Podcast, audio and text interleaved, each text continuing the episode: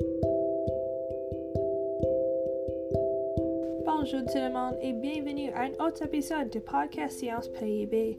Je suis Olivia et aujourd'hui nous allons discuter de la question combien de variables a-t-il qui influencent les conditions météorologiques.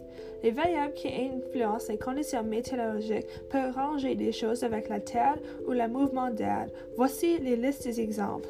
La température, selon qu'il fait chaud ou froid, cela aiderait à déterminer s'il devrait pleuvoir, neiger ou avoir le ciel dégagé ou tout autour.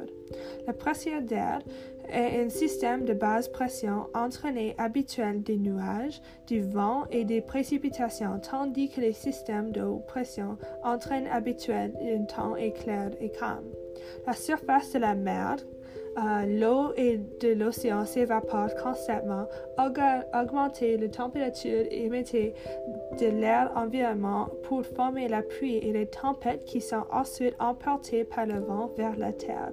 Les régimes météorologiques sont également largement influencés par les courants océaniques. Ils agissent en quelque sorte comme une bande transporteuse.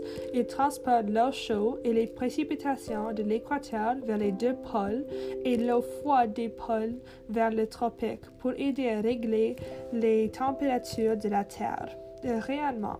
Par rayonnement, je vais parler au sujet principalement de rayonnement solaire, ce qui fait une Terre se réchauffe et crée une température de base plus élevée.